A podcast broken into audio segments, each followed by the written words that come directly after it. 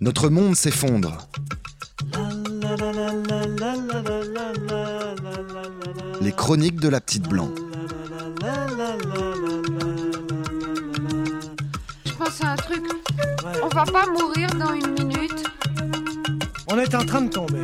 Il est évident que le phénomène de la vie ne peut pas se maintenir, c'est normal.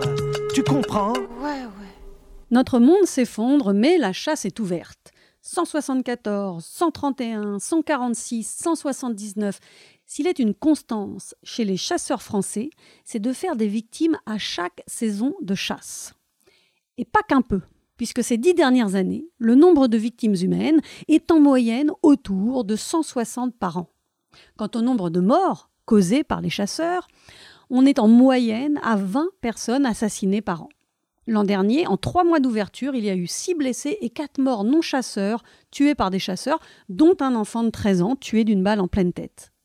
Et encore, tous ces chiffres ne tiennent pas compte du massacre d'autres espèces en toute impunité, et même avec le soutien de l'État et de certaines régions. Rappelons que Laurent Wauquiez vient de multiplier par 40 les subventions de la région Auvergne-Bourgogne-Rhône-Alpes versées aux chasseurs. Ces mêmes chasseurs qui dernièrement ont tué un flamant rose, un héron, une jument ou encore un bébé vautour. Par accident, nous dit-on. Peut-être. C'est vrai qu'il y a quelques jours, quand la balle d'un chasseur a traversé les fenêtres de part en part du salon d'une habitante de Puy-Miquelan, dans le sud-ouest, les gendarmes ont privilégié la piste accidentelle. La munition semblait destinée à du gros gibier, et l'article de presse ne nous dit pas quelle était la corpulence de l'habitante, nous n'en saurons donc pas plus. Mais donc, au nombre d'humains et d'animaux blessés ou morts, il faut rajouter le nombre d'accidents qui n'ont généré que des dégâts matériels et de grosses frayeurs traumatisantes, parfois à vie pour la victime. Des accidents donc. Laisser se balader dans la nature des gars, principalement, avec des armes de guerre, n'est-ce pas chercher les accidents? Les politiques de Laurent Wauquiez et d'Emmanuel Macron, en défendant et en encourageant la chasse, invitent aux accidents. Pour couronner le tout, les chasseurs essaient à tout prix de nous faire croire qu'ils sont les plus grands écologistes de France, Vauquier et Macron, encore eux, en sont convaincus. Pourtant, les munitions au plomb dégradent notre environnement et notre santé. Faites le calcul, la chasse et le tir récréatif laissent 40 000 tonnes de plomb dans la nature, selon l'Agence européenne de produits chimiques. Et cette contamination plombe littéralement notre environnement, notamment les zones les plus fragiles, évidemment, comme les zones humides.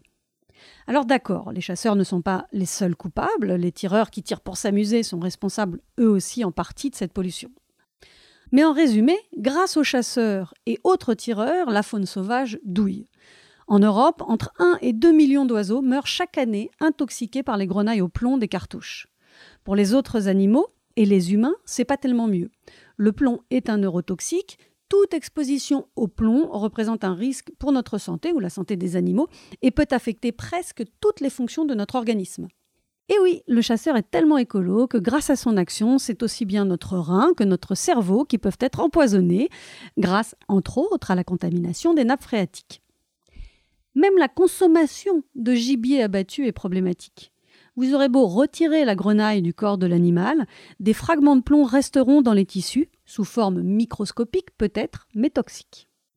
Grâce aux chasseurs, il n'y a pas que le bébé vautour dromois qui a du plomb dans l'aile. C'est tout notre environnement et toute notre santé qui pâtissent de ces pratiques dangereuses et polluantes. Mais pour quelques bulletins de vote, les Emmanuel Macron et autres Laurent Vauquier préfèrent nous dire que tout va pour le mieux dans le meilleur des mondes qui s'effondre. Ouais, ça fait réfléchir. Mais oui, non, mais bien sûr, ça fait réfléchir maintenant. Mais à quoi Si une étincelle, ça explose. C'est normal. La. La la la la. La la la la la la la.